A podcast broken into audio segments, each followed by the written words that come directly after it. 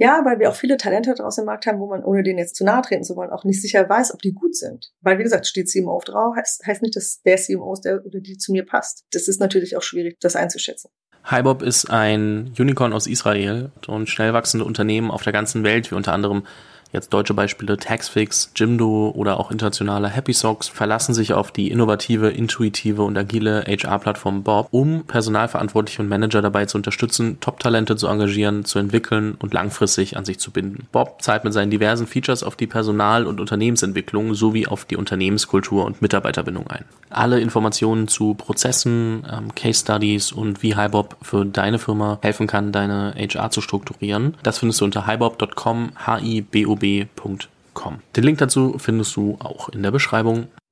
Herzlich willkommen zu einer neuen Folge Leadership Bakery, powered by HiBob.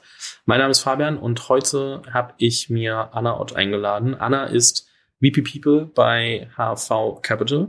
Kennen, glaube ich, viele, die sich mit Startups beschäftigen. Ist, äh, kann, kann man eigentlich nicht übersehen. Beschäftigt sich innerhalb der Firma natürlich einmal irgendwie auch so ein bisschen damit, so wen heiern wir eigentlich bei HV? Wen, wen, wen stellt ihr da ein?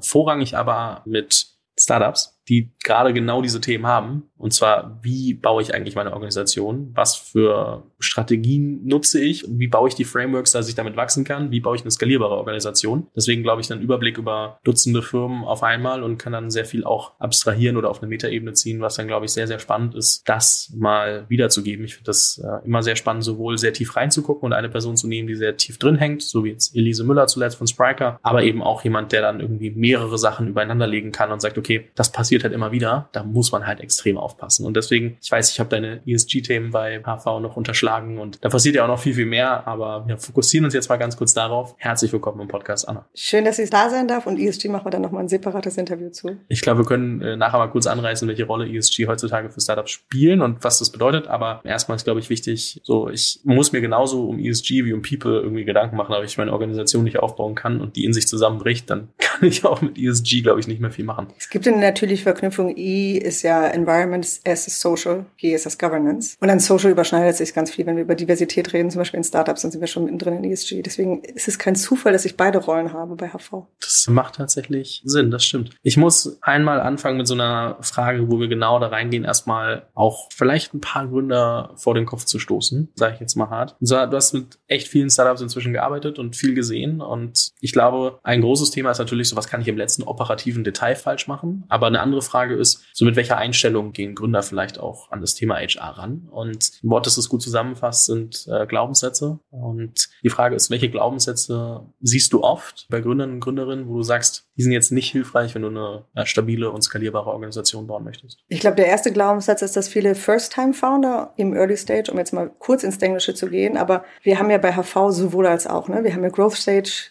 Companies als auch Early Stage. Wir haben ein paar Seriengründer und ein paar, die es das erste Mal machen. Und wenn wir jetzt mal konkret über die reden, für die es das das erste Mal ist, dass sie diese Reise beginnen und die auch dann entsprechend in Early Stage sind, die haben oft sehr viel Respekt und Chutzpe vor dem Thema HR und glauben dann auch oft, ich brauche erst einen Personaler, bevor ich HR machen kann. Aber eigentlich machen sie ja schon HR. Weil HR machst du ja immer schon, wenn du die ersten Mitarbeiter einstellst oder wenn du darüber nachdenkst, wen du überhaupt brauchst. Und ich glaube, da kann man eigentlich ganz gut mal so ein bisschen demystifizieren, weil viele Sachen sollte und kann ein Gründerteam auch solo machen, lange bevor ein Personaler da ist. Ich habe so eine Faustregel mit den Teams, dass ich oft sage, wenn du so 40, 50 FTE bist, dann ist es ganz gut, wenn du einen Vollzeitpersonaler hast. Vorher wäre es richtig gut, wenn du einen Vollzeit-Recruiter hast, den du dir auch als Freelancer holen kannst oder über eine Agentur, um diese 50 Menschen überhaupt zu heiren. Aber dann brauchst du halt einen Personaler hinten raus. Bis dahin musst du aber ein paar Sachen schon mal fundamental vielleicht schon angelegt haben, damit du darauf aufbauen kannst. Dann wird ein Personaler auch immer noch andere Sachen machen. Aber das ist so ein Glaubenssatz, dass ich immer denke, ich warte, bis der Personaler ankommt. Schwierig, ne? Also wenn ich Gründerteam bin und dann irgendwie niemanden einstelle, bis der Personaler da ist, dann komme ich halt auch nicht weit. Ja, du stellst sie ein und denkst immer, du parkst so Themen. Ja, Core Values machen wir dann später oder sowas wie Performance oder Gehaltsstrukturen oder rollenspezifische Sachen, also wie zum Beispiel Job Descriptions ordentlich bauen, Recruiting-Prozesse ordentlich bauen. Und ich habe manchmal den Eindruck, vielleicht auch, weil da nicht so viel ähm, Wissen unter den Gründern getauscht wird über das Thema, dass viele denken, das ist sowas ganz Schwieriges, was ich nicht machen kann oder was nur Spezialisten können. HR ist ehrlicherweise schon natürlich eine Spezialisierung beruflich, aber es ist jetzt von den Skills in vielen Teilen auch nichts, was nicht jemand, der Quereinsteiger in Anführungszeichen ist, sich auch auf die Schippe laden kann. Ne? Und da kann man eigentlich und sollte man vielleicht auch viel früher viel mehr Grundsteine legen, die dann nicht so schwierig sind. Aber das ist in der Tat, du sagtest es ja im Eingang, ein großer Teil meiner Arbeit. dass ich mit denen an den Themen arbeite, die sie selber schon machen können, bevor ich denen dann einen Personaler finde. Das ist, glaube ich, super wichtig zu sagen, so von wegen, so, es kann eigentlich jeder, man muss sich halt paar Gedanken machen. Gerade als Gründer und Gründerin, es ist halt wichtig, ne? wenn ich halt am Ende trotzdem die ganzen Themen aufschiebe, ist immer die Frage, ne? wie priorisiere ich? Also ich habe ja nicht nur HR-Verantwortung am Anfang, gerade in der frühen Phase mache ich ja viel, viel mehr, außer ich habe jetzt ein Team aus vier, fünf Leuten als, als Founding-Team und dann ist eine Person nur für People verantwortlich und dann kriegt man das vielleicht irgendwie gebacken. Aber ich finde es auch so spannend, weil es ist gleichzeitig was, wo es, glaube ich, total normal ist, einfach komplett überfordert zu sein die meiste Zeit. Und äh, trotzdem muss ich es halt irgendwie machen, so wie bei den meisten Aufgaben. Es ist so, egal was ich mir selber sage, als Gründer oder Gründerin, was ich so wahrnehme, die sind dann oft schon komplett überfordert und müssen trotzdem irgendwie voran. Und ich glaube, da muss man auch mal so ein bisschen drüber sprechen. Geht das allen Firmen so? Geht das nur mir so? Also jetzt mir stellvertretend für jeden Hörer oder jede Hörerin.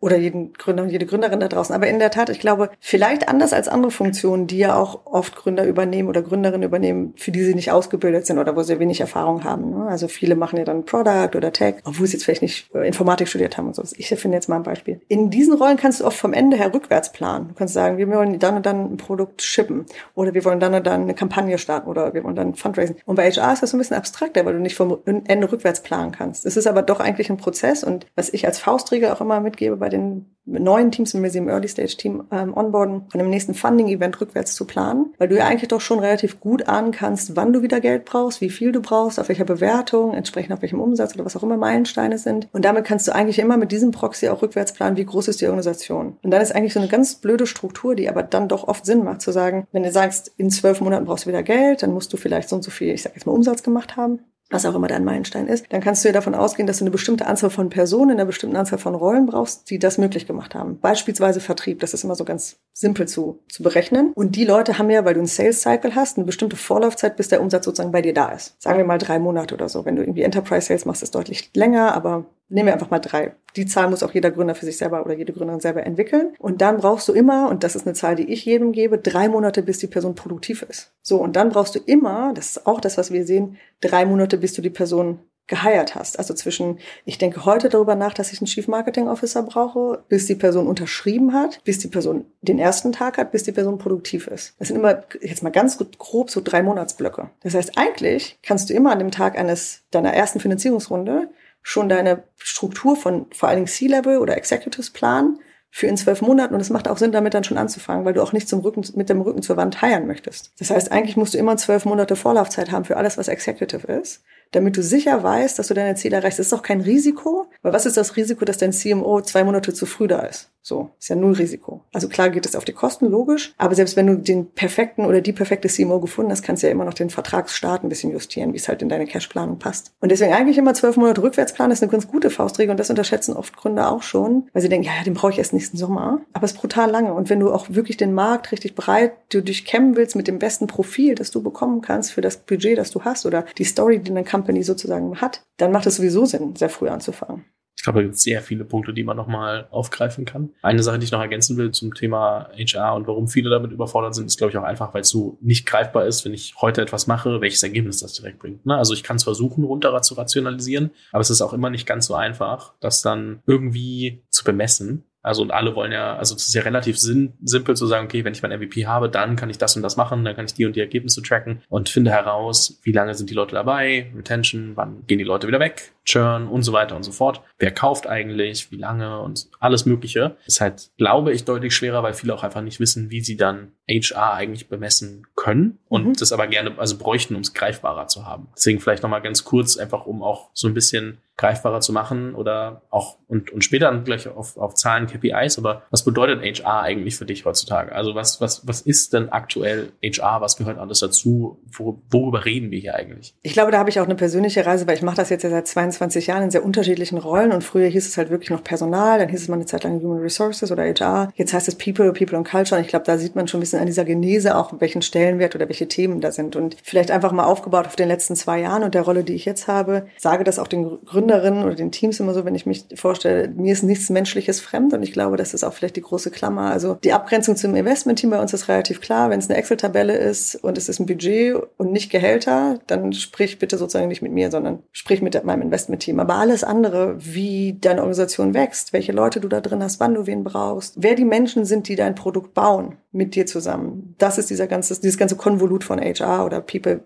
und Culture, wie auch immer man das nennen möchte. Und das ist tatsächlich in den ersten Jahren so das wichtigste Thema. Später hinten raus kommen andere Themen, aber ich würde sagen, wenn du in diesem Early-Segment denkst, dann denkst du über, wie baue ich die Organisation? Was ganz oft einfach Menschen sind, ist es auch oft der größte Kostenfaktor, ehrlicherweise. Vor allem, wenn du eine SaaS-Company bist, ist vielleicht sogar der einzige. Wenn du remote first bist, dann sowieso. Und dann darüber nachzudenken, wie gehe ich strategisch mit dem Geld ausgeben um, weil eigentlich ist mein Job ja eine Instanz von Geld ausgeben. Wir bauen Shoppinglisten, für welche Leute brauchen wir jetzt. Und das ist ja eigentlich auch eine schöne Aufgabe, aber da will man natürlich überlegen, okay, in welcher Reihenfolge braucht man das? Und dann auch natürlich alles von Leute halten. Also um da vielleicht die große Klammer der letzten zwei Jahre auch zu machen. Wir haben mit den Personalern bei uns im Portfolio, das sind so ungefähr 80 bis 100, je nachdem, mit denen ich immer wieder so in Austausch bin. Wir haben über Mental Health gesprochen. Wir haben über ähm, Homeoffice-Ausstattung gesprochen, wir haben über Leadership gesprochen, über Remote Leadership gesprochen. Wir haben im Rahmen der Ukraine-Krise mit den Personalern auch darüber gesprochen, wie ich Mitarbeiter aus der Ukraine evakuiere. Deswegen sage ich auch, mir ist nichts Menschliches fremd, weil es immer um den Menschen in der Organisation geht und was wir tun können. Und da ist der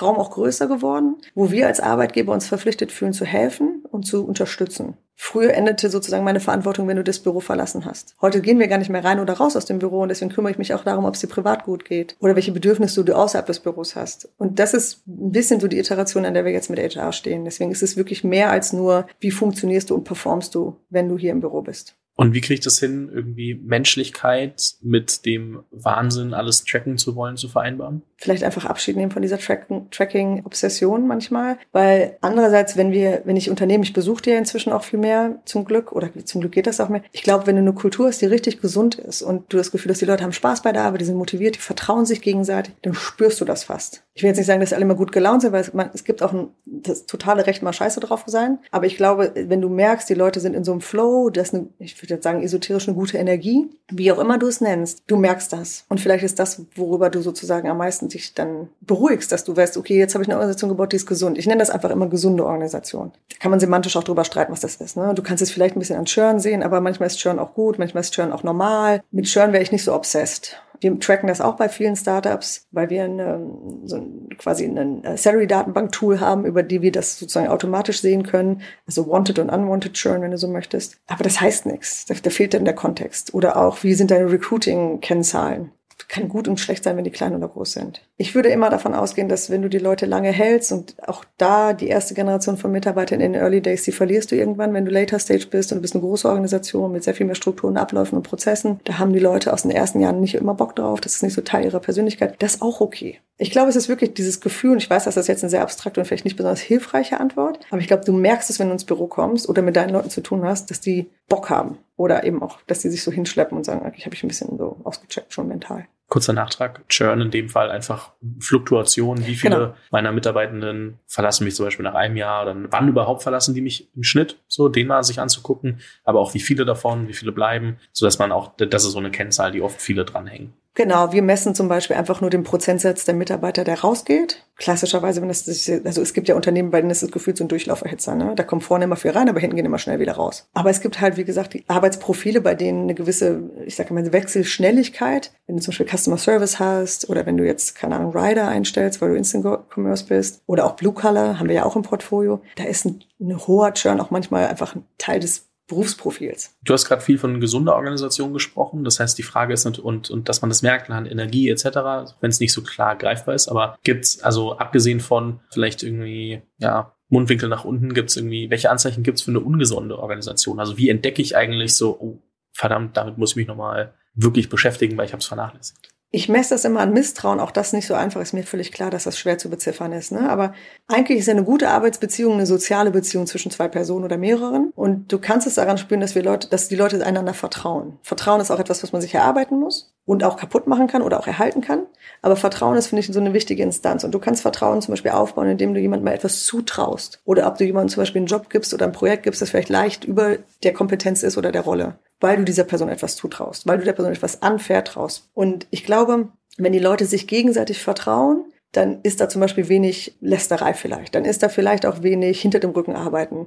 Dann hast du E-Mails, die relativ offen sind, du hast transparenten Informationsfluss, du hast nicht so viel Geheimnisse oder hinterm Rücken, ähm, eine Meeting- und Entscheidungskultur, die auf Vertrauen auch aus ist. Ich will nicht sagen, dass Vertrauen einfach herzustellen ist oder dass es die einzige Maxime ist, aber das ist ein Proxy, den man vielleicht nutzen kann, um zu messen, wie, wie intakt ist dieses soziale Gefüge, weil Menschen ja miteinander arbeiten. Und entweder arbeiten die in einer Gruppe, wo sie das Gefühl haben, hey, es ist voll okay, so wie ich bin, deswegen ist Diversität auch ein Thema, was auch Vertrauen auch beruht. Können die Leute so ins Büro kommen, ihre Meinung sagen, für ihre Meinung eintreten? Werden sie für ihre Meinung vielleicht abgestraft oder sogar gehört? Gibt es zum Beispiel auch Lob und Anerkennung? Und solche Sachen merken wir auch. Fühlt es sich gut an? Dort so zu sein, wie man sein möchte? Oder nehmen die Leute sich sehr zurück, weil sie merken, hm, über mich wird vielleicht gelästert oder ich werde nicht zu dem Meeting eingeladen oder ich bin nicht an dieser Entscheidung involviert oder ich finde die Entscheidung sogar doof, aber ich sage es den Leuten nicht. So Sachen. Wie evaluiere ich das in meiner eigenen Firma? Also mache ich das mit, macht das das People-Team und, und äh, schaut sich das an? Macht das eine externe Person? Können die Leute selbst das wiedergeben und sagen, hey, ich fühle mich hier nicht so wohl oder muss ich das so extern versuchen zu beobachten, wenn ich irgendwie mich einfach mal reinsetze für einen Tag ins Büro? So woran, ja. woran mache ich das fest? Also wenn du ein Büro hast, und das haben ja heutzutage nicht mehr alle Unternehmen, ist natürlich ganz gut, einfach in einem großen Büro zu sitzen und zu gucken, wer redet mit wem, wer geht immer in die Mittagspausen miteinander. Und einfach mal zu gucken, gibt es so Grüppchenbildung, ist ein bisschen wie auf dem Schulhof ehrlicherweise manchmal. Und dann gibt es so Klicken und reden die Leute schlecht übereinander. Über die Teams zum Beispiel schimpft Marketing über Sales oder Product und so Sachen. Ne? Gibt es da so, gibt's da so Cluster, die nicht so miteinander gut funktionieren? Oder ist das eine gesunde Debatte? Product und Tech ist zum Beispiel in, in sich oft eine gesunde Debatte, aber sind die trotzdem respektvoll in der Debatte, ne? zum Beispiel. Ich glaube andererseits, auch wenn du Teil des Gründerteams bist, macht das immer Sinn, einfach mal mit ein paar Leuten casual zu chatten, so englisch das jetzt auch klingt, aber einfach mal ein bisschen vielleicht versuchen, so in der Kaffeepause die Leute abzufangen, so hey, mal, mal reinhören. Oft ist man sehr überrascht, dass die Leute einem dann schon gerne mal was erzählen, weil sie auch endlich mal die Gelegenheit haben, ihre Sorgen, ihre Wünsche oder ihre, ihre Schmerzen auch loszuwerden. Und einfach mal zuhören auch das hört sich wieder abstrakt an, ist aber eine sehr einfache Geschichte.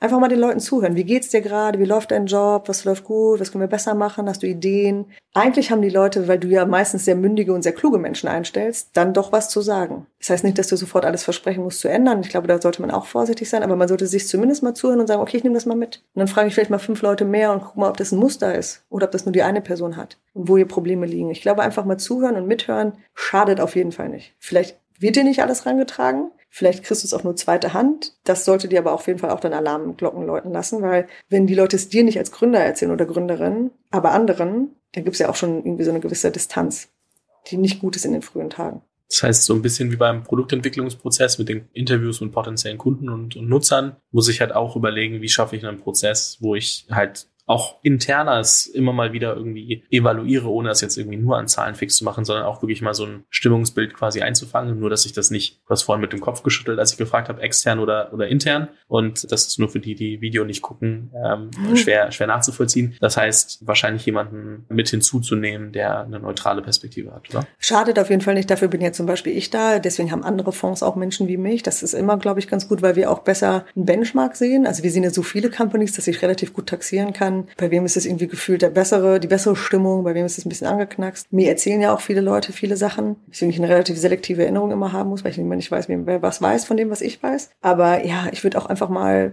mit anderen Gründern vielleicht auch sprechen, so hey, wie nimmst du uns wahr? Was wird über mich erzählt? Wir haben ja gerade, wenn wir zum Beispiel über Berlin schauen, ein bisschen so eine recht inzestöse Verflechtung. Oft hat man ja irgendwie Freunde in meiner Company und, und eigentlich hört man da immer so ein bisschen was. Das heißt auch nicht, dass man darauf immer alles für goldene Münze, bare Münze nehmen muss. Aber ich denke, das ist doch schon eigentlich, eigentlich kann man es doch eher immer spüren. Vor allen Dingen, wenn es in den Extrem geht. Und ich glaube, man muss nicht deswegen so total den Anspruch haben, dass jeden Tag die Kultur und die Stimmung super gut ist. Das ist eine Reise. Und HR finde ich ist auch, ich habe ja so ein Mantra bei solchen Sachen immer Progression über Perfektion. Jeden Tag ein bisschen an der Kultur arbeiten, wird stetig dazu führen, dass sie jeden Tag besser wird, weil du es nicht mit einer großen Initiative einmal im Jahr tust. Aber jeden Tag irgendwie ein bisschen als Führungskraft wirken, den Leuten zuhören, ähm, ein paar Prozesse ordentlich bauen, ein paar Strukturen früh legen, ein paar Kennzahlen im Auge haben sicherlich, aber jeden Tag ein bisschen Auge dafür haben. Wir haben Gründerinnen und Gründer bei uns auch im Portfolio, die einfach den Anspruch haben, einen richtig tollen Arbeitgeber zu bauen. Und das ist ja eine Haltung, ehrlicherweise. Und es gibt Gründer oder Gründerinnen, die wollen einfach nur eine geile Company, Decacorn in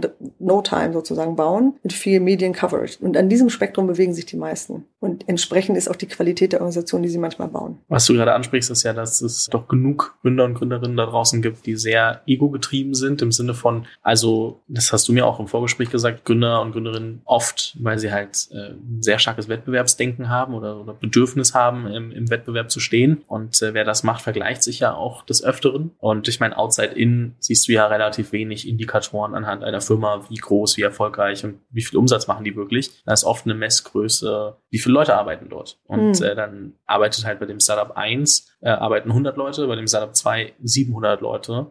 Trotzdem könnte Startup 1 erfolgreicher sein, auch wenn wir jetzt gar keine anderen Faktoren gerade einbeziehen. Man denkt aber, Startup 2 wäre erfolgreicher, weil die siebenfache Teamgröße haben. Wie stark ist das der Fall? Also wie oft siehst du das, dass du merkst, so hey, die hiren und, und stellen ein, einfach nur um der Teamgröße willen und gar nicht so wirklich durchdacht? Da würde ich sagen, also ich bin jetzt seit zwölf Jahren hier in Berlin in dem Startup-Ökosystem, hatte ich das Gefühl, dass das vor zehn Jahren viel mehr war. Treffen sich zwei Gründer, die erste Frage ist, wie viel FTE hast du schon, so ungefähr. Ne? Das hat, glaube ich, ein bisschen nachgelassen und ich würde sagen, in den letzten Monaten, also jetzt gerade diesen Sommer oder auch im Frühjahr angefangen, ist das weniger. Ich glaube, für, aus verschiedenen Gründen. Das eine ist, wir finden als Investoren es oft gut, wenn es ein bisschen frugaler ist, wenn die Leute ein bisschen mehr Haushalt mit dem Geld, weil wir jetzt erstmal so vielleicht ein bisschen schauen müssen, wie sich die Märkte entwickeln. Das heißt, es ist auch so ein bisschen der Anspruch, weniger Leute zu einzustellen und vielleicht trotzdem denselben Output hinten zu erreichen. Und manche Companies kriegen das erstaunlicherweise hin. Also nicht mehr Leute ist ja mehr Umsatz.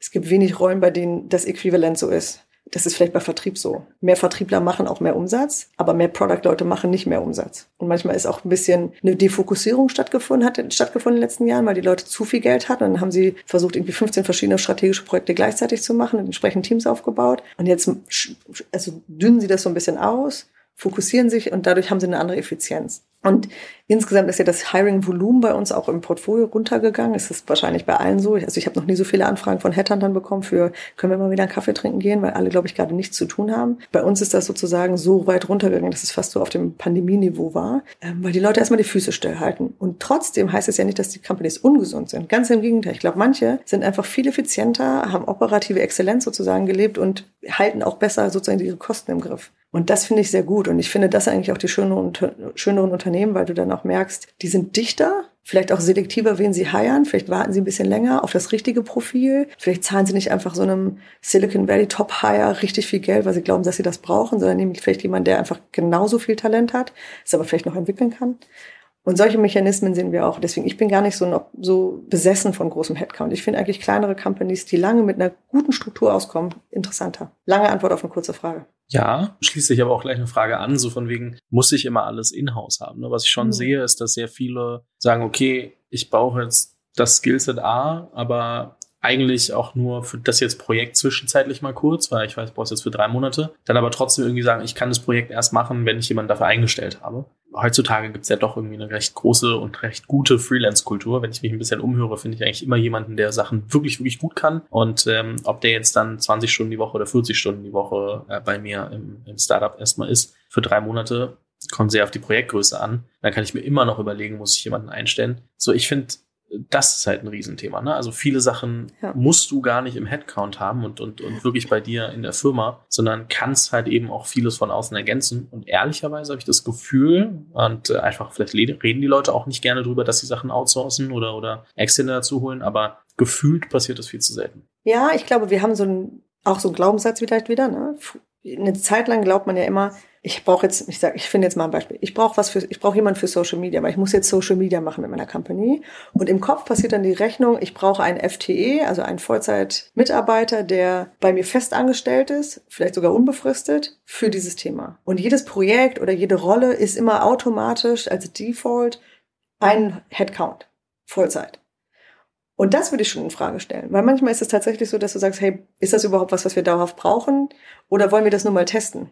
Weil wir vielleicht gar nicht über Social Media erfolgreich sein können, als Beispiel. Und deswegen macht zum Beispiel ein Freelancer Sinn oder eine Agentur. Oder einfach, je nachdem, wie kompliziert das Thema ist, eine Armada von richtig klugen Praktikanten, wo es ja auch wirklich spannende Talente gibt, auch wenn sie schwierig zu finden sind. Oder brauche ich die Person bei mir im Office? Kann die auch remote arbeiten? Das ist auch so eine andere Weg, drüber nachzudenken. Oder wie du halt sagst, dann kaufe ich einfach einen Freelancer ein. Oder kann es zum Beispiel überraschenderweise auch eine Teilzeitkraft sein. Wir haben ja bei uns zum Beispiel auch Menschen in der Organisation, die Teilzeit arbeiten, und zwar auch nicht nur im Office, Backoffice, wir haben auch Leute, die bei uns im Investment-Team Teilzeit arbeiten, was vielleicht gar nicht so nach außen klar ist, weil ja auch diese Jobs oft in 35 Stunden, die ja dann doch nie ehrlicherweise 35 Stunden sind, funktionieren. Und wenn wir wieder über Inklusion und Diversität sprechen, dann kann man auch sagen, hey, kann ich nicht eigentlich einen Job auch vier Tage die Woche anbieten, weil die Person wahrscheinlich sowieso auch noch mal abends ein paar E-Mails checkt und effektiv auf 40 Stunden kommt, aber halt freitags nicht im Büro sein muss. Und damit habe ich auch wieder eine Vergrößerung von einem möglichen Talentpool und auch eine Flexibilität in meinen Budgets. Also ich würde immer sagen, stell erstmal in Frage, ist das ein Headcount oder kann es was anderes sein? Ich habe ein paar Freunde, die machen jetzt kein typisches Startup, das unendlich skaliert. Die haben eher eine, die haben so eine Supplement-Marke gemacht, so Nahrungsergänzungsmittel und die haben irgendwann gesagt, hey, wir haben von so, keine Ahnung, Mid-Level, also so irgendwo zwischen Junior und Senior, fünf Tage die Woche auf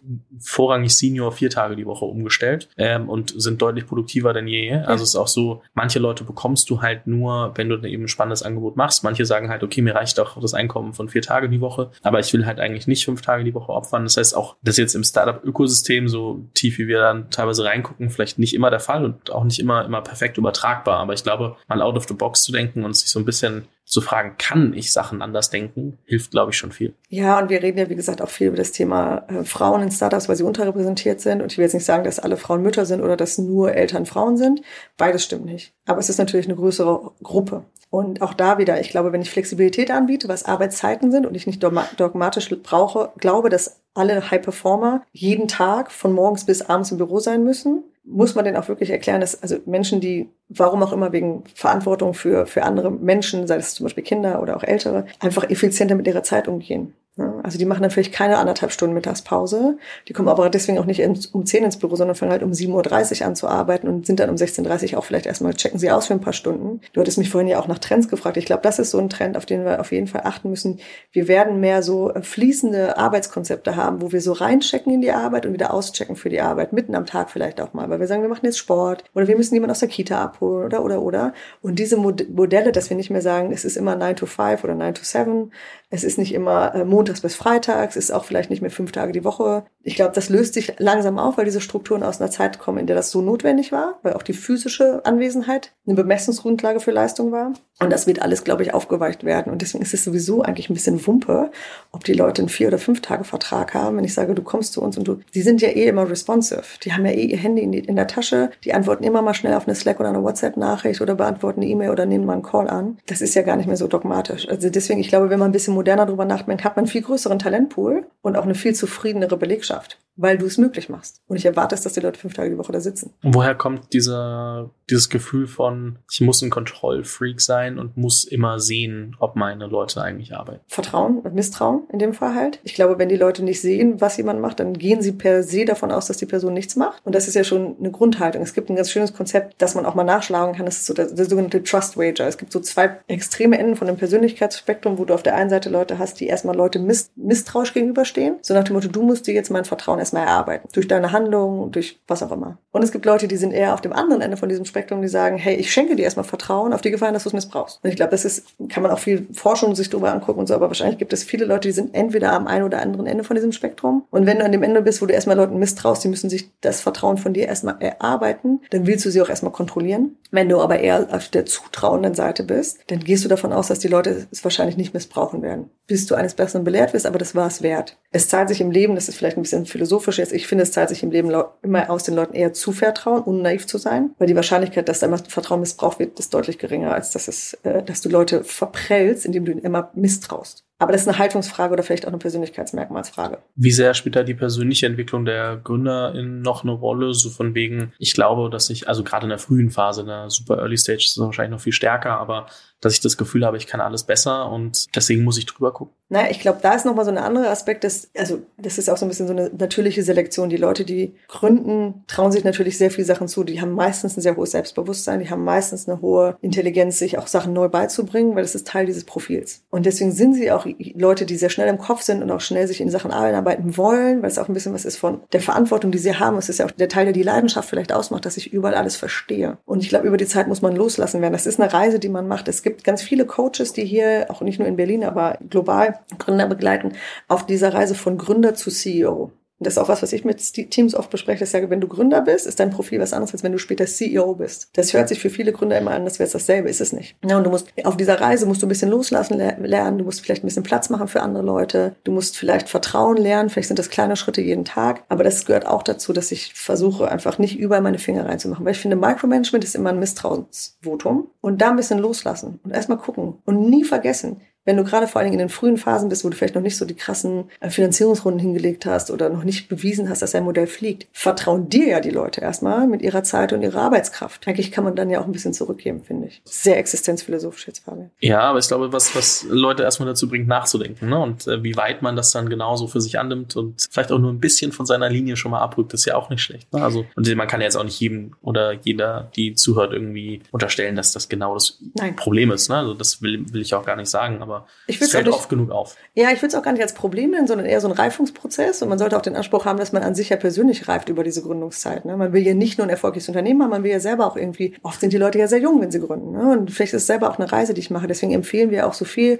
dass Gründerteams mit Coaches arbeiten, weil es einfach total schön ist, wenn du auch mal einen Ort hast, wo du dich auskotzen kannst, wo du auch mal deine Befindlichkeiten äußern kannst, wo du nicht zeigen musst, dass du super erfolgreich bist und alles im Griff hast. Mit einem Coach zu arbeiten, ist genau diese Arbeit zu machen. Und ich bin immer total beruhigt, wenn ich weiß, dass viele unserer Gründerteams Coaches haben und ehrlich gesagt haben immer mehr Gründercoaches und das ist auch viel mehr so Standard geworden, weil du einfach jemanden hast, der dich dann so ein bisschen spiegelt. Und bei diesen Fragen, ne, ich habe einen neuen Mitarbeiter, kann ich ihm das jetzt zuvertrauen? Dafür ist ja Coaching da. Deswegen schadet nicht. Ich habe noch nie jemanden getroffen, der Coaching bereut hat in seinem Leben. Vielleicht, wenn du einen falschen Coach genommen hast, dann musst du halt einfach weiter rumprobieren. Aber ja. nichtsdestotrotz, ich glaube, auch da wird zu wenig drüber gesprochen. Ne? Ich glaube, ja. da musst du erst irgendwie mal drauf stoßen und dann merkst du erst, dass das eigentlich viele machen. Es ist nicht so, dass es so nach außen hin Common Sense ist. Genau, und ich, das muss man auch so ein bisschen demystifizieren vielleicht. Ne? Also wir als Investoren feiern das total. Auch wir lassen uns coachen. Ich glaube, man kann wirklich sagen, dass Coaching bei diesen Sachen hilft, weil du hast ja viel Druck und viel Stress und keiner erwartet, dass man das alleine hinbekommt. Ich glaube, es ist immer gut, einfach, wie gesagt, sich das als Ort vorzustellen, wo ich hingehe und einfach mal sagen kann, was mich beschäftigt und bewegt, ohne dass ich dafür beurteilt werde. Und wo ich einfach mal so ein bisschen spiegeln kann. Und es ist ja wirklich ehrlich oft auch so, dass ich mich selber reguliere, wenn ich es verbalisiere.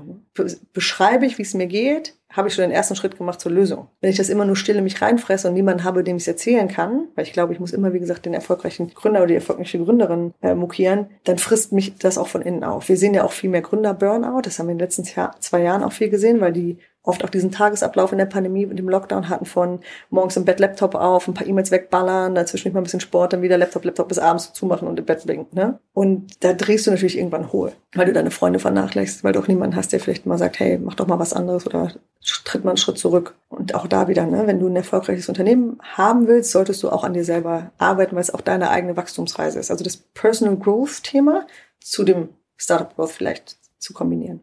Wie denkst du über das Thema Work-Life-Balance? Es gibt, äh, da zitiere ich ähm, einen, einen Freund von mir, der auch viel coacht und ähm, Julius Bachmann. Der mhm. macht mit vielen Gründern, glaube ich, immer so dieses Thema von, nimm mal den Raum visuell von deiner Arbeitslebenszeit, die du jetzt hast und mal mal auf, wie viel von dieser Zeit nimmt dein Startup in Anspruch. Weil am Anfang ist die Identität von dir sehr stark verbunden mit deinem Startup. Da ist quasi, wenn du dir vier Blatt nehmen würdest, ist quasi alles Startup und zwischendurch Schlafen und Essen und Sport. Oder vielleicht mal feiern am Wochenende.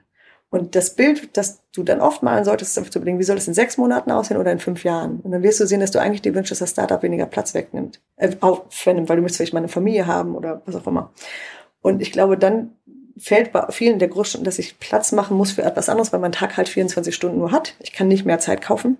Das heißt, ich muss Startup weniger werden lassen, damit ich für das andere Platz schaffe. Und dann kann man drüber nachdenken, wie komme ich dahin? Und da muss jeder auch eine persönliche Reise machen. Ne? Und deswegen im besten Fall auch mit einer Begleitung. Aber ich glaube, das ist ein ganz guter Ansatz, mal drüber nachzudenken. Es ist voll okay am Anfang, dass ich Vollgas gebe auf die Gründung. Aber über die Zeit, vor allem in ein paar Jahren, sollte es wahrscheinlich anders aussehen, weil es nicht, nicht nachhaltig ist, körperlich, mental, was auch immer. Was hältst du dann von dem Image, das ja heutzutage noch existiert, dass du irgendwie so 12, 14, 16 Stunden am Tag arbeiten musst, um eine erfolgreiche Firma zu bauen? Da bin ich nicht so stoisch, ehrlicherweise, weil ich glaube, jeder hat eine andere Belastungsgrenze. Und es gibt Leute, die können locker 16 Stunden am Tag arbeiten und die haben immer noch genug Energie auch für andere Sachen. Und es gibt Leute, die sind acht Stunden, acht Stunden schon platt. Und vielleicht muss da einfach jeder sein. Also da maß ich mir nicht anders beurteilen zu können. Ich glaube aber, jeder hat eigentlich, wenn er oder sie ein bisschen hinhört, ein Gefühl für, wann ist es zu viel. Oder wann ist es auf Dauer zu viel? Wir haben auch sehr unterschiedliche Schmerz- und Stressgrenzen persönlich.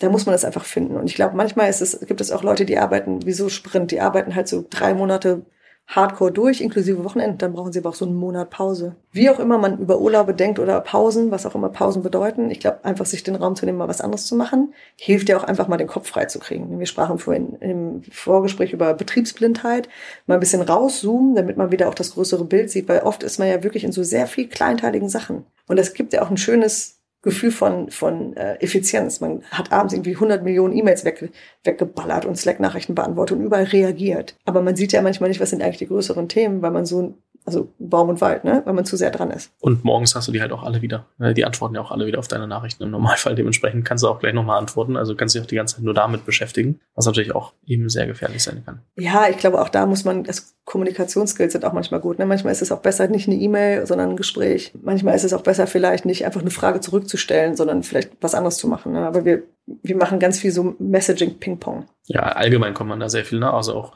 muss jedes Meeting existieren, muss, also man kann so viel hinterfragen in diesem ganzen, wie, wie mache ich das dann wirklich im Alltag. Ähm, lass uns mal ganz kurz äh, so ein Gedankenspiel machen. Und zwar nehmen wir an, du, warum auch immer, entscheidest dich dafür, morgen eine neue Firma mitzugründen und mhm. du bist äh, Mitgründerin und ähm, offensichtlich wird dir der ganze äh, Team, People, HR-Bereich äh, in die Hand gedrückt. Womit fängst du an? Wie denkst du das neu? Was ist erstmal wichtig? Was sind die Grundlagen, die du schaffst? Also ich bin eine sehr schlechte Gründerin, das können andere auch bestätigen, aber ich glaube, wenn ich es machen würde, rein hypothetisch, würde ich sagen, das Erste, was ich machen würde, weil es halt so schöne Prozessarbeit ist, ist Recruiting hinzustellen, also dass wir einen guten Recruiting-Prozess haben und einen ordentlichen Hiring-Plan. Also wen, was ich vorhin sagte, ne, wen brauchen wir wann?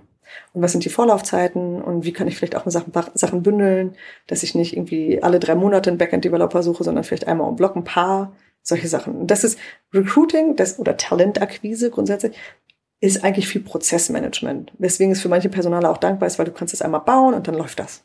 Du kannst auch viel automatisieren inzwischen, auch dank Tools wie Highboard beispielsweise, gibt es da viel Landschaft, die mir hilft, einfach diesen Job zu managen. Da muss ich selber gar nicht mehr drüber nachdenken. So.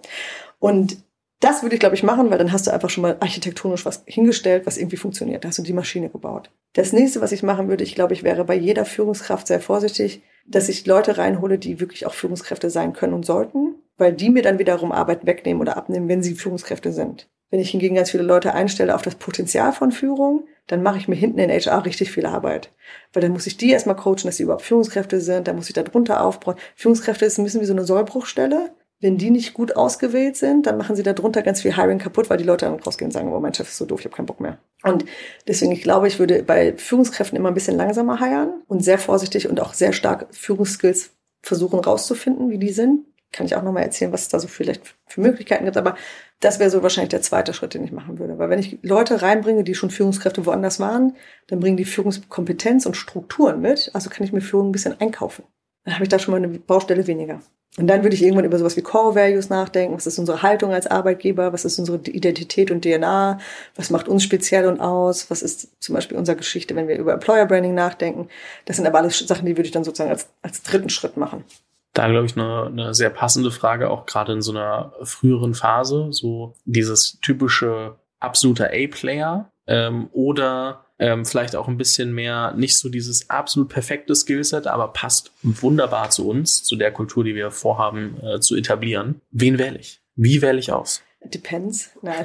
Also, was ich manchmal mit Gründern mache, ist einfach sich zu überlegen, also ich finde, die besten Antworten kommen in einer Vierfelder-Matrix. So, nimm dir einfach zwei Achsen, mental oder tatsächlich physisch und überleg mal, auf der einen Achse gibt es, was ich nenne, so ähm, kulturellen Fit oder Social Glue ist vielleicht das bessere Wort. Wie wichtig ist die Existenz dieser Person mit ihren menschlichen Fähigkeiten in dem Team? Wie gut hält die Person das Team zusammen? Bringt vielleicht gute Stimmung rein oder sorgt dafür, dass alle gut miteinander arbeiten? Ist für Harmonie da und so Sachen. Also das ist so, ich sage jetzt mal Social Glue und das andere ist Performance.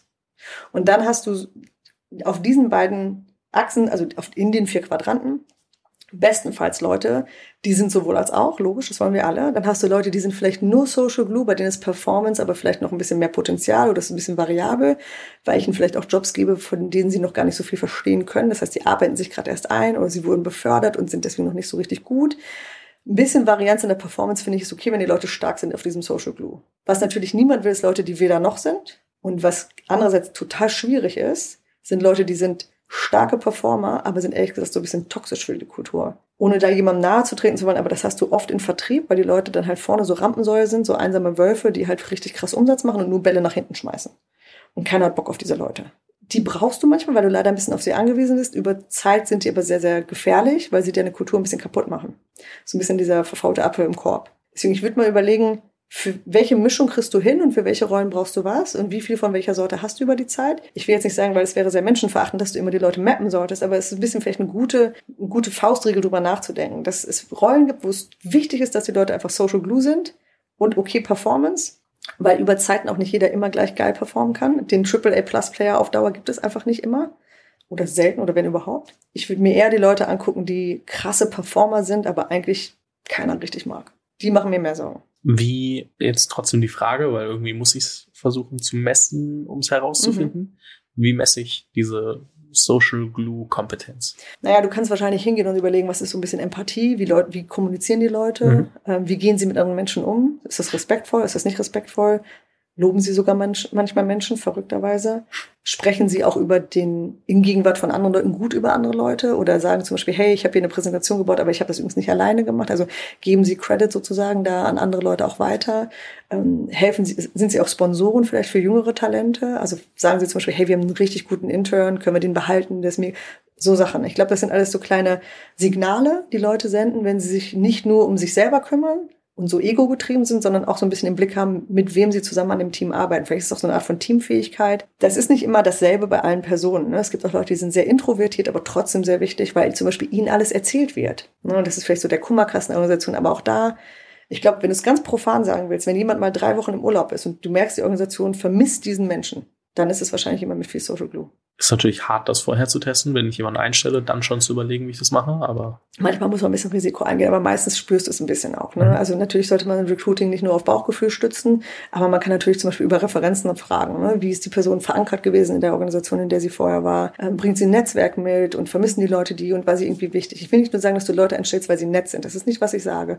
Was ich sage, ist, teilt die Leute zum Beispiel Erfolg, teilen die Leute Erfolg, ähm, denken sie für andere mit, denken sie als Team oder denken sie nur als ich? Und das ist, finde ich, so eine Komponente, die man schon ein bisschen erfragen kann. Am Ende musst du es natürlich manchmal auch ein bisschen ausprobieren, aber in jedem Hire ist ein Risiko. Es gibt keine sicheren, sicheren Hires.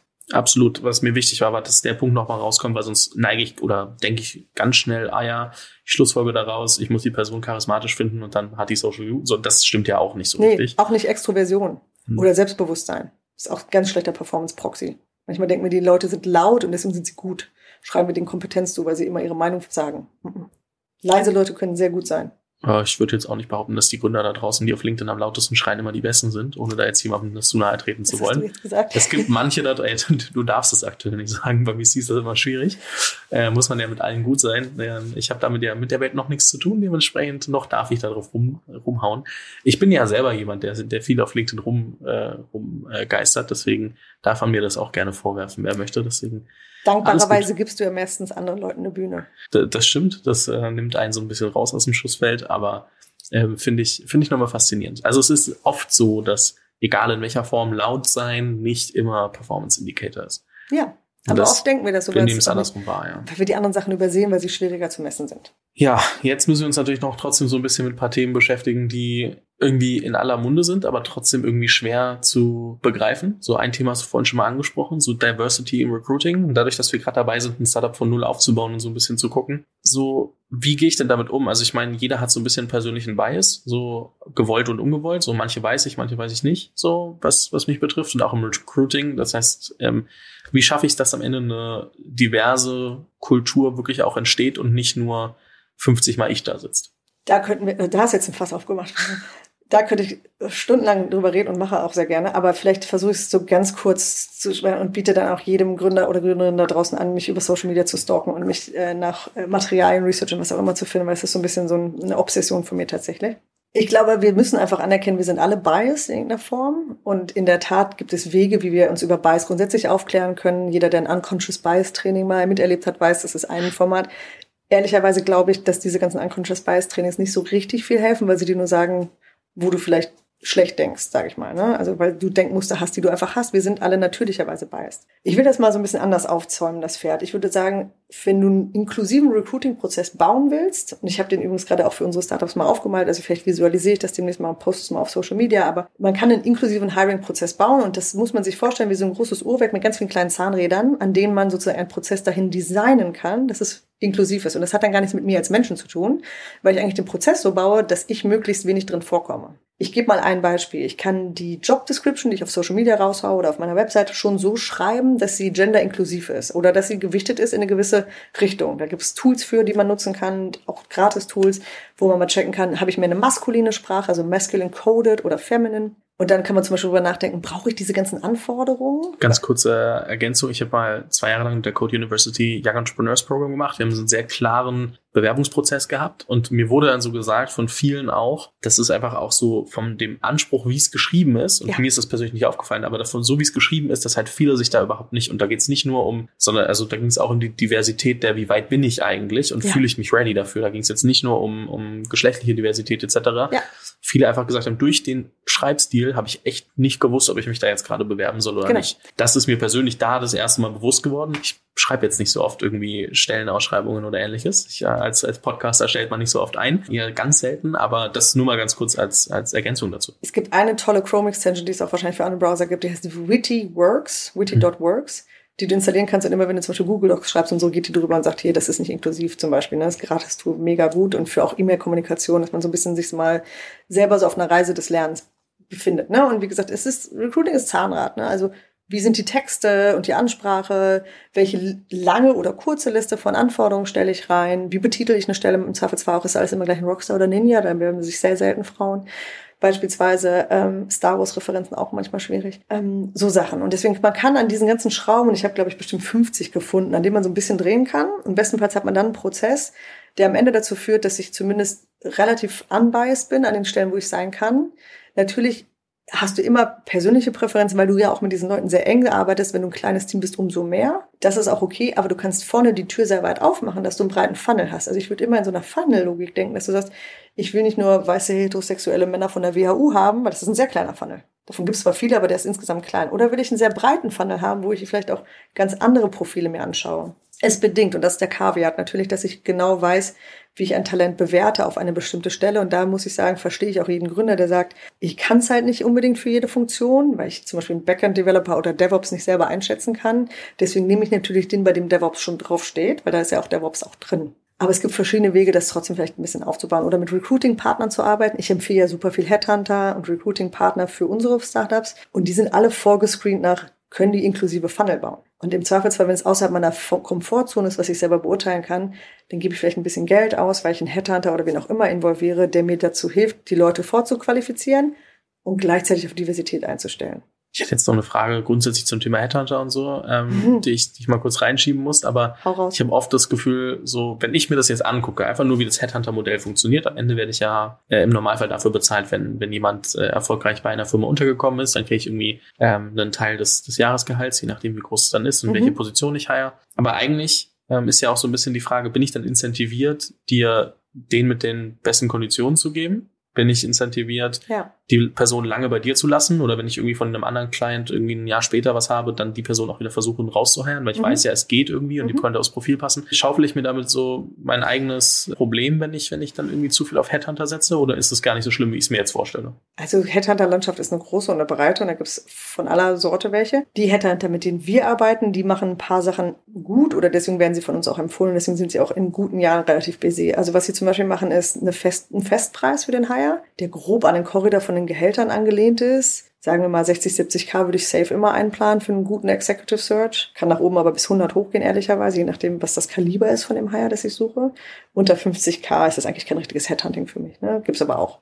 So, also ich gebe irgendwie 60, 70k aus, aber das ist eine Flat Fee. Also davon kriegt der Headhunter einen, also einen Teil upfront, damit der Auftrag erstmal gesichert ist und die Person auch wirklich arbeitet. Und dann gibt es sozusagen einen Teil in der Tat erst erfolgsbasiert.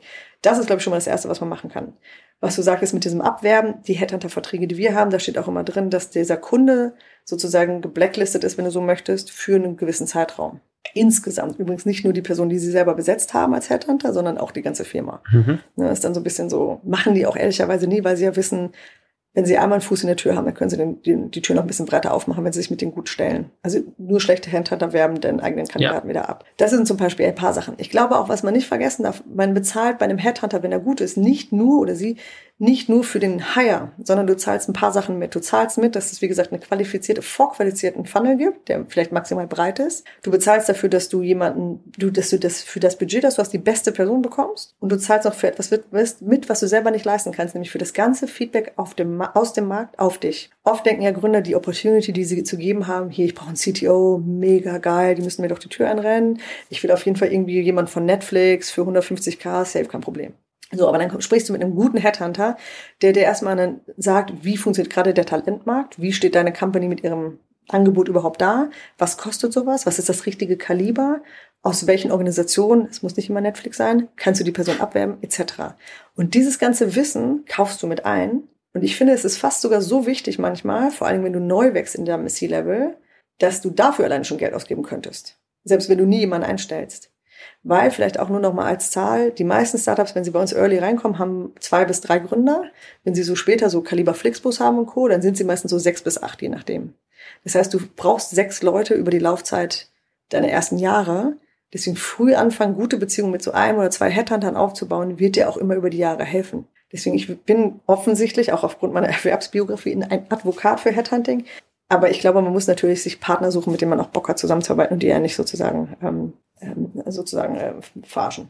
Jetzt haben wir schon drüber gesprochen, so Diversity wo schaffe ich den Grundstein dafür? Also wie schaffe ich, dass der Funnel irgendwie breiter wird? Aber wir müssen ja auch ehrlich sein, dass heutzutage jetzt nicht mehr jeder Lust hat, sich überall zu bewerben, sondern ich halt auch viel eben über Headhunter und andere dann auch mhm. suchen muss. Die Frage kam von, von Philipp Dames von Cherry Ventures und der meinte auch so, frag unbedingt auch mal so, wo kriegt man denn am Ende dann wirklich Talent her? Weil ja. es ja das eine ist, dafür bereit zu sein und, und sich die alle anzugucken. Aber das andere ist, die dann halt auch wirklich zu finden. Und ähm, wir haben jetzt einen Kanal Headhunting äh, besprochen. Ja, ist nicht der einzige, logischerweise. Welche Kanäle schaue ich mir noch an? Gestern zum Beispiel großes Announcement, dass Cavalry oder Cherry, einer von beiden, ich glaube Cavalry arbeitet jetzt mit Two Hearts, mit der Community mhm. zusammen. Es gibt viele äh, Communities da draußen, Included.vc, FutureVC, wo du das sogenannte Overlook Talent findest. Also die haben Included VC, mit denen wir auch partnern, ist für VC-Profile zum Beispiel relevant und sowas gibt es auch für andere Profile, aber für uns, weil die ein globales Netzwerk haben von Tech-Communities, wo Leute, die sich für den Investor-Track interessieren, auftauchen. Das heißt, ich lagere so ein bisschen die Arbeit des Findens dieser Talente aus an einen Partner, der Zugriff hat auf diese Netzwerke. Das heißt, wenn ich einen Job suche, kann ich das Included VC in dem Fall geben und die helfen mir Talente zu finden, wo ich keinen Reach habe, wenn ich mal so bin. Ne? Wir sind ja alle in unserer kleinen LinkedIn-Bubble auch so ein bisschen gefangen. Wer ist unser Netzwerk? Aber es gibt sehr gute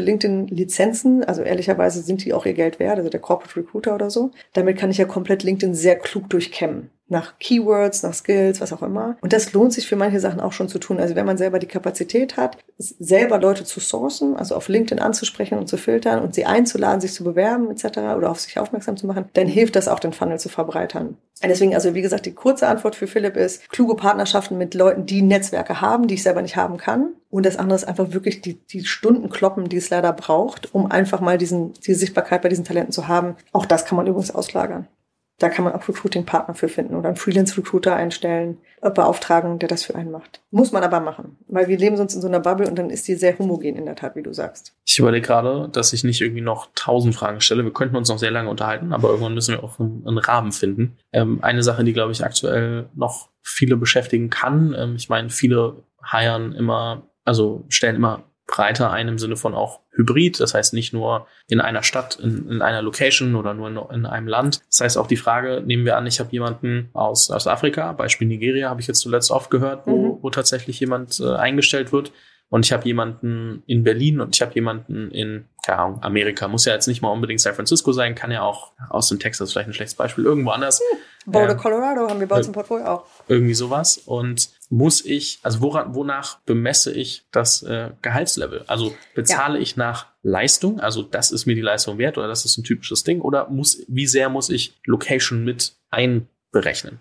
Ich würde die Frage aus zwei Richtungen beantworten, weil sie aus zwei, also die Gründer, die mich und viele von denen auch sehr oft nach Gehalt fragen, fragen mich entweder aus einem von zwei Gründen. Das eine ist, ich habe einen Kandidaten gefunden und ich brauche jetzt ein Preisschild, damit ich diese Person finden bekomme. Das ist eine andere Frage, als wenn ich überlege, wie plane ich mein Budget für zukünftige Hires, wo ich noch gar nicht weiß, an welchem Ort die sind, weil ich eine Remote First Company bin und das gar nicht einschätzen kann. Das sind zwei verschiedene Sachen. Das eine mit diesem Preisschild ist, es gibt total gute Gehaltsdatenbanken, auf die VCs wie ich zugreifen, aber die meisten anderen europäischen VCs übrigens auch, übrigens auch immer auf diese gleiche Datenbank. Da kann man einfach Auf denn? Option Impact heißt Okay. das, von Pave gekauft worden. Dieser äh, Salary Benchmarking Markt ist ein heißer. Aber da kann man zum Beispiel mit Hilfe seines jeweiligen Investors mal kurz fragen, und das mache ich auch immer gerne, was kostet jemand, der, keine Ahnung, in Boulder, Colorado CMO sein möchte und so, für eine Company meiner Größe. Also es ist immer mit der, es wird immer trianguliert an, wie groß ist deine Firma jetzt oder was ist deine Bewertung und was würde normalerweise ein CMO heißen, weil diese Datenbanken, früher gehörte sie zu Morgan Stanley, tatsächlich über Umfragen eine Datenbank füllen von tatsächlichen Gehaltsdaten. Und dann siehst du halt sozusagen, was zahlen andere gerade dafür und dann kannst du dich vielleicht überlegen, will ich, will ich on-market zahlen oder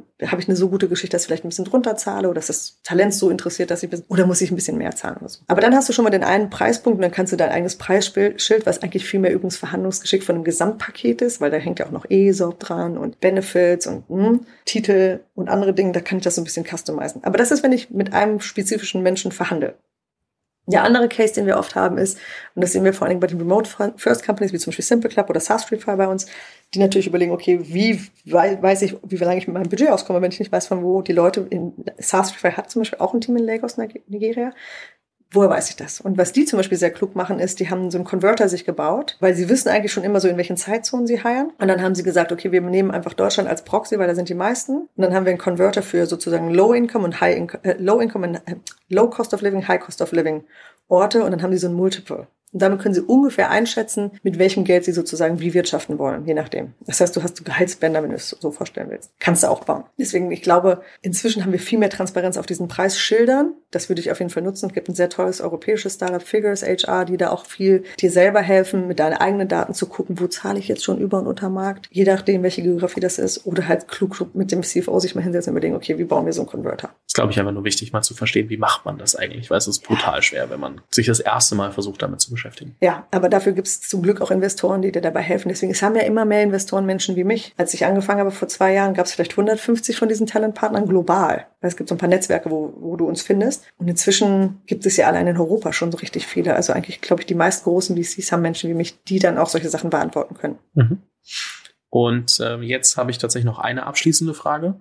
Und zwar, wenn wir uns dieses ganze Thema People, HR etc. anschauen, bei welchem Thema oder bei welchem, welchem Part davon hast du eine sehr konträre Meinung zu dem, was vielleicht viele andere denken und warum? Ich hoffe nicht so viele, ehrlich. Ich habe ja viele starke Meinungen, wie man wahrscheinlich gehört hat. Aber ich glaube, konträr ist es nicht. Ich denke, dass vielleicht da, wo ich am meisten mit Gründern diskutiere, ist zum Thema Diversität. Also wie, wie früh muss ich damit anfangen und wie sehr muss ich machen? Und ich würde sagen, so früh wie möglich und so hart wie möglich, auch kompromisslos das Thema treiben.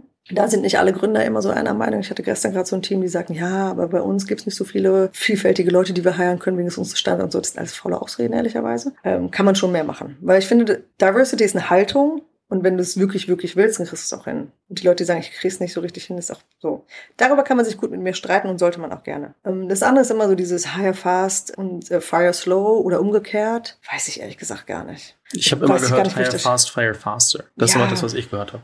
Das sind so Sachen, die kannst du auf deine Kaffeetasse oder eine Poster machen, wenn du Facebook bist oder so, weißt du. Ich, ich weiß es nicht. Ich glaube, es kommt auf die Qualität deiner Selektion an und wie gut du das machst. Und bei Hiring, du greifst halt auch ab und zu mal ins Klo. Das heißt nicht, dass die Leute doof sind, sondern manchmal passt es einfach auch nicht. Und das ist auch okay. Ich glaube, es ist eher so, dass man versucht, so, so informiert wie möglich ein Hiring zu machen, sich mit Experten austauscht, die vielleicht die Funktion besser beurteilen können, Scorecards baut. Wir haben einen Gründer, vielleicht als letztes Beispiel, bevor der Executives hired, macht er einfach gefühlt zehn Interviews mit Leuten in dieser Rolle und der schickt mir dann immer Google Docs, die sind so 15 Seiten lang, wo er alles über so ein, keine Ahnung, CMO recherchiert hat, mit einem Blogpost zu dem Thema, mit allen Interviews und so. Und das macht er, bevor der mit einem einzigen Kandidaten spricht, weil er erst sagt, ich verstehe die Rolle, bevor ich anfange zu interviewen. Und das Hört ist vielleicht eine gute, nein, es ist auch eine sehr erfolgreiche Company.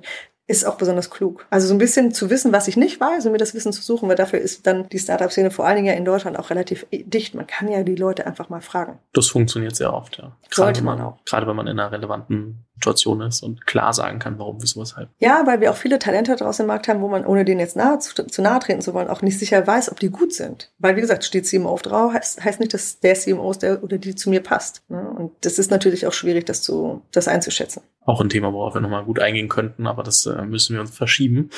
du, Anna, es hat mir sehr viel Spaß gemacht. Ich verlinke auf jeden Fall dein LinkedIn. So, dann kann man nochmal ein bisschen schauen, äh, was du sonst so alles postest und ähm, auch Sachen zusammenfasst, die dort wiederfinden, dass man da irgendwie up to date bleibt und, glaube ich, so ein bisschen sieht, was wahrscheinlich in anderen Startups mal gut, mal schlecht läuft und das übereinander gelegt hat, was ich äh, super, super hilfreich finde. An der Stelle vielen lieben Dank für deine Zeit, für deine Gedanken. Sehr gerne. Und ähm, hoffentlich mal wieder. Sehr gerne. Wir müssen noch über ESG reden als nächstes Mal. Da müssen wir uns noch über einiges reden. Nicht nur ESG, auch bei People gibt es noch viel, worüber man sprechen kann. Das stimmt. Vielen Dank. Vielen Dank nochmal an unseren Partner HiBob, der diese Folge möglich gemacht hat und mit dem ich gemeinsam das Format Leadership Bakery produziere. Ich freue mich sehr, dass wir das Ganze machen. Ich habe schon gesagt, HiBob äh, ähm, hilft euch als HR-Partner und Softwarelösung Prozesse zu etablieren und wenn ihr gerade dabei seid, das People-Team weiter auszubauen und da tiefer in die Prozessfindung und Strukturierung zu gehen, dann schaut euch gerne mal HiBob an, hibob.com, H-I-B-O-B Com. Ihr könnt auf der Website natürlich auch eine Demo buchen und dann mit jemandem gemeinsam durchsprechen, wie HiBob als Tool bei euren Herausforderungen unterstützen kann. Wir hören uns dann in ein paar Wochen zur nächsten Folge Leadership Bakery. Bis dahin viel Spaß mit den anderen Folgen des Podcasts. Vielen Dank fürs Zuhören. Falls dir diese Folge gefallen hat, dann musst du auf jeden Fall mal den Unicorn Bakery WhatsApp Newsletter auschecken. Dort bekommst du ein bis zweimal die Woche von mir äh, entweder eine persönliche Sprachnotiz oder eine Content-Empfehlung, Blogpost, Video etc. für Dinge, die du als Gründer unbedingt wissen, lesen, hören musst. Am einfachsten ist es, du klickst auf den Link in der Beschreibung und meldest dich an. Ansonsten kannst du auch auf jungthemapodcast.com slash newsletter gehen.